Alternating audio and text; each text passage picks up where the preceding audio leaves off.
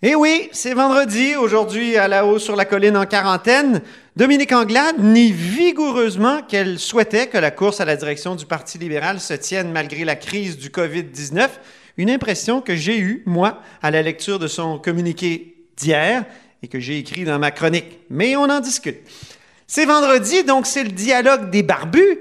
Ben oui, Thomas Mulcair est avec nous. Il souligne qu'une des raisons pour lesquelles François Legault gère bien la crise actuelle, à son sens, c'est qu'il a été ministre de la Santé. Il connaît bien son domaine. Évidemment, on fera une comparaison entre cette gestion et celle de Justin Trudeau à Ottawa. Mais d'abord, mais d'abord, notre compteur est au bout du fil, chez lui, en plein télétravail.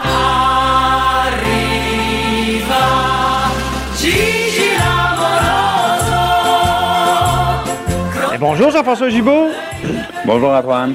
En direct de son télétravail, euh, notre compteur et accessoirement directeur de la recherche à QMI. Et puis là, vous avez travaillé hier. En fait, vous travaillez beaucoup tous les jours, euh, même si c'est du télétravail. C'est très efficace parce qu'on voit ce matin une carte qui peut être très utile pour les gens qui perdent leur emploi. Donc, les, ça s'intitule d'ailleurs Petit guide pour les nouveaux chômeurs. C'est à voir dans le journal, mais aussi sur le web. Explique-moi un peu euh, ce que vous avez voulu faire. Ben oui, Antoine, euh, hier, on avait déjà euh, des discussions sur le nombre incroyable de personnes qui se demandent mais qu'est-ce que qu'est-ce que je vais faire? Est-ce que l'aide s'applique à moi? C'est quoi les conditions où je peux appeler qui peut m'aider? Euh, les bureaux d'assurance emploi sont, sont, débordés déjà. Alors, on, a vu rapidement qu'au niveau de l'information, il y avait un, besoin de ce côté-là. Donc, ce qu'on a voulu, c'est de ramasser, dans le fond, les mesures qui ont été annoncées par les gouvernements du Québec et, le gouvernement fédéral aussi cette semaine et essayer de mettre ça dans quelque chose euh, qu'on peut consulter en un coup d'œil pour savoir est-ce qu'on est admissible à une aide ou une autre et à quel endroit on peut se diriger pour, euh, pour l'obtenir. Donc, c'est ce qu'on a voulu faire avec l'équipe de recherche du, euh, du journal. Et ce que vous pouvez voir, dans le fond, c'est une double page qui est à la fois l'endos de la première page et la dernière page du journal. C'est comme un, petit schéma pour vous guider que vous pouvez regarder ce matin. C'est ça. Il y a comme, euh, d'abord, je suis travailleur autonome à gauche, puis je suis employé à droite, puis là, il y a des flèches, puis il y a toutes sortes de situations possibles parce que c'est complexe. Hein. On a beau être travailleur autonome. Oui. On peut avoir un revenu habituel relié à notre travail, donc il n'y a pas de problème. Mais oups, si on n'en a pas, est-ce qu'on est admissible à l'assurance emploi? C'est toute la question euh, qui, est, posée. Puis si on est employé, même affaire, ça commence, puis ça, ça, prend toute la page, vous allez voir, puis il y a des numéros de téléphone. Ça peut être très pratique. D'ailleurs, tu as eu des échos de ça déjà? Ben oui, j'ai même des gens, écoutez, des, partis politiques qui euh, m'ont appelé. Habituellement, ils, nous appellent soit pour euh, parce qu'ils sont pas contents du traitement médiatique ou le, ils auraient voulu qu'on fasse valoir un autre point de vue, mais là, c'est pas ça du tout. J'ai eu un appel ce matin de quelqu'un qui voulait simplement dire merci. Euh, les gens nous appellent, on essaie de les guider. Nous-mêmes, on comprend pas entièrement comment fonctionnent les programmes. Alors, la, page est ouverte sur le bureau, puis on se fie on, on se fie au chemin. Parce que, dans le fond, la situation change. D'abord, il y a des programmes fédéraux et des programmes du Québec. Et maintenant, si vous êtes travailleur si vous êtes un employé, c'est différent. Euh, si euh, vous êtes atteint du virus, c'est pas nécessairement les mêmes numéros à contacter, les mêmes programmes que si vous n'êtes pas atteint.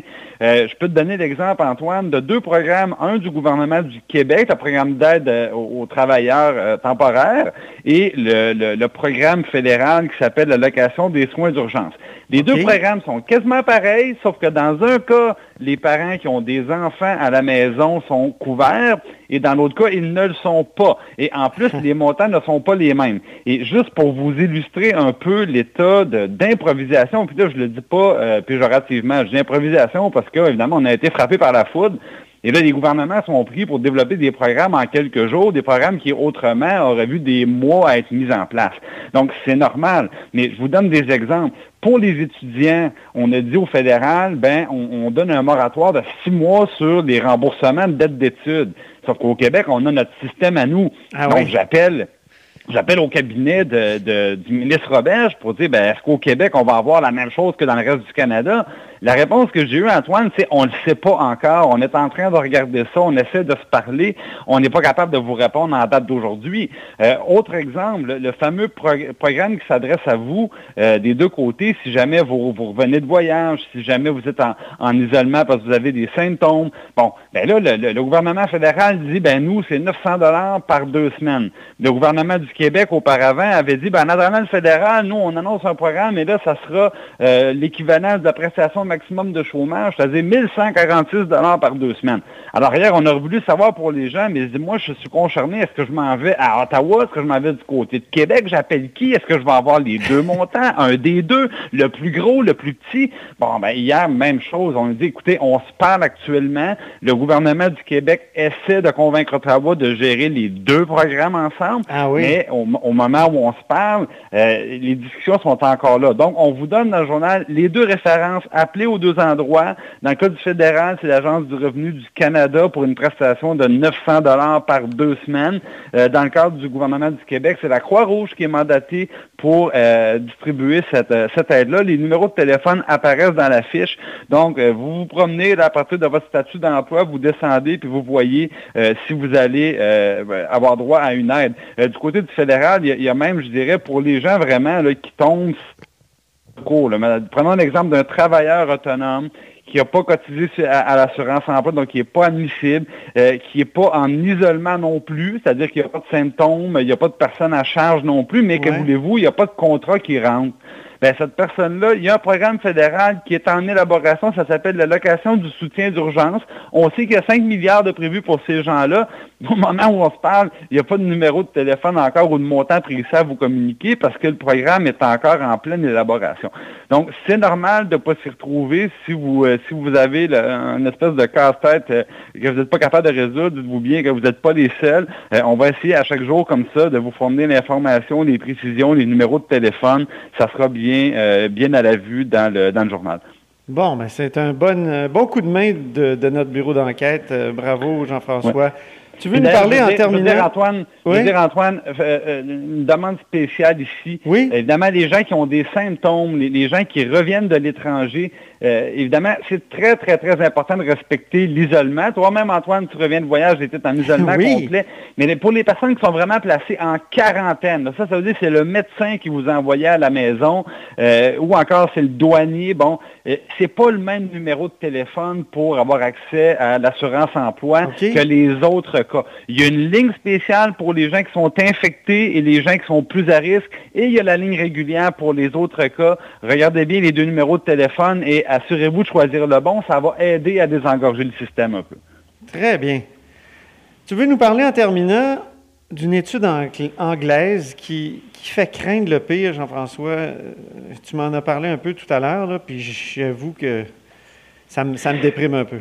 Ben, c'est euh, la seule étude sérieuse qui existe en ce moment euh, avec une équipe d'universitaires euh, qui sont soit en modélisation, en infectiologie. Il y a une trentaine de chercheurs qui ont utilisé les données préliminaires qui viennent des pays qui ont un petit peu plus de recul, comme la, la Chine, la Corée du Sud, certains endroits en Europe. Et ils ont mis ça ensemble pour essayer de faire une projection selon les taux de contagion. Bon, et, et, dans le fond, c'est pas encourageant. Ce qu'ils nous disent, c'est qu'on n'aura pas la paix, je vais le dire comme ça, tant et aussi longtemps qu'un vaccin euh, efficace est disponible ne sera pas là. Ça, ça veut dire pas avant un an et demi. Alors, ils disent pour éviter que les systèmes de santé, euh, dans le fond, excèdent leur capacité, parce que c'est ça le problème. Hein? Des endroits comme en Italie où les taux de décès augmentent, c'est que le système de santé est plus capable de vous prendre en charge, et là, le, pourcentage de, décès augmente. Pour éviter ça, ce qu'on nous dit, c'est pas compliqué, Antoine. Il va falloir maintenir la, la, distanciation sociale. Là, ça, euh, prenez les habitudes, parce que ça va être encore là dans un an, ça va être encore là dans deux ans. Tout ce qui est temporaire... Euh, devient permanent parfois. Ben, par exemple, je veux dire, ce qui est temporaire devient permanent parfois.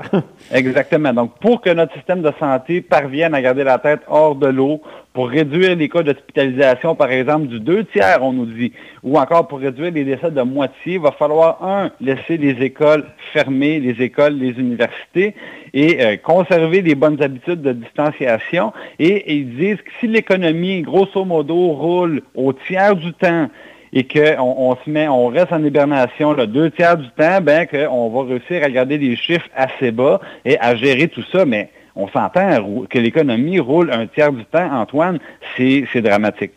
C'est vraiment, c'est vraiment dramatique. Alors, c'est une course au vaccin. Dans une, dans une, nouvelle ère, là, puis euh, on ne pouvait même pas le prévoir. C'est une sorte de signe noir qui est arrivé. Tu sais, dans les théories de, de, prévisibilité, de prévision, de prophétie. il y a toujours le Un événement hautement improbable qui, euh, qui, survient puis qui bouleverse tout.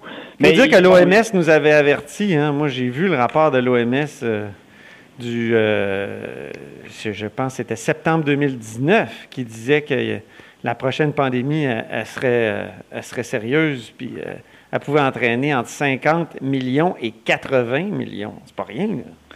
C'est des très, très, oui, de mort. C'est très, très, très euh, gros.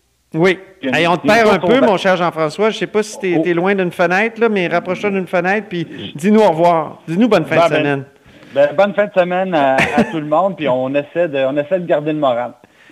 Exactement. Continuez votre bon travail là, au bureau d'enquête. Salut. Merci.